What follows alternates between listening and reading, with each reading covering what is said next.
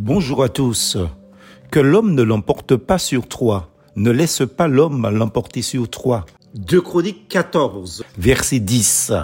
Nous sommes en un temps où l'homme pense que tout lui est permis et met Dieu au défi d'agir face à son orgueil.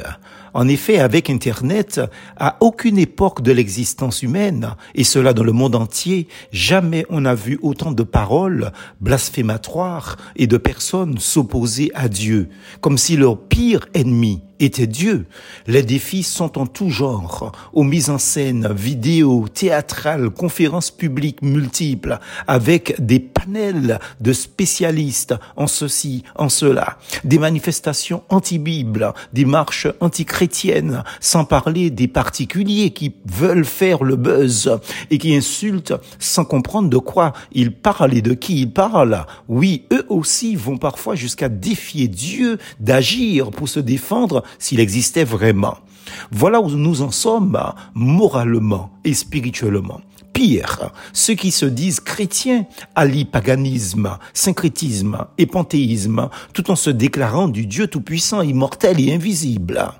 Eux qui ont représenté le Créateur par la créature, quand il ne s'agit pas d'animaux, d'astres ou même des choses banales dans la création. Par exemple, pour eux, Dieu est dans la pierre, pour d'autres, Dieu est dans la feuille, Dieu est dans l'arbre, ou même Dieu est personnifié par l'esprit de nos ancêtres décédés, qui deviennent à leur tour des dieux avec la capacité de veiller sur eux. Bref, ils ont même donné à Dieu, au Dieu immortel et invisible, une couleur.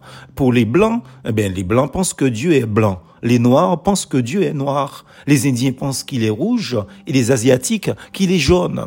Quelle abjecte croyance, quel blasphème de croire que Dieu, dont l'essence est l'invisibilité, la perfection et l'éternité, d'ailleurs, son nom est l'éternel, pourrait être de la couleur d'une ethnie, d'une race, même s'il est dit dans la Bible que l'homme a été créé à l'image de Dieu. Genèse chapitre 1 verset 27, chapitre 5 verset 3 comme si image était et voulait dire similaire à Dieu, ou que Dieu aurait créé l'homme comme des jumeaux se ressemblent physiquement parlant. Si les humains sont créés à l'image de Dieu, Genèse chapitre 1 verset 27, cela signifie d'abord que nous avons été bien créés, ce qui devait déjà nous pousser à une certaine humilité, n'est-ce pas? Car qui est-ce qui te distingue? Qu'as-tu que tu n'aies reçu? Et si tu l'as reçu, pourquoi te glorifies-tu comme si tu ne l'avais pas reçu? 1 Corinthiens 4, verset 7. Nous sommes créés pour être en relation étroite avec Dieu, aimer Dieu et aimer son prochain qui est également créé à l'image de Dieu. Cela signifie aussi que Dieu nous a donné la responsabilité d'être des représentants dans le monde, d'être les gardiens de sa création. Et là, l'homme a failli encore à sa mission. Être à l'image de Dieu ne signifie pas être Dieu. Être à l'image de Dieu, c'est être libre d'obéir à Dieu ou de ne pas lui obéir. L'homme, tout comme Dieu, a son libre arbitre, c'est-à-dire qu'il a le droit de choisir sa voie en son âme et conscience sans que personne ne l'y oblige. Seulement, ce droit ne lui confère pas un droit d'insulte ni un droit de blasphème systématique simplement parce qu'il refuse de croire en lui, et ceci par réaction et à je ne sais quoi.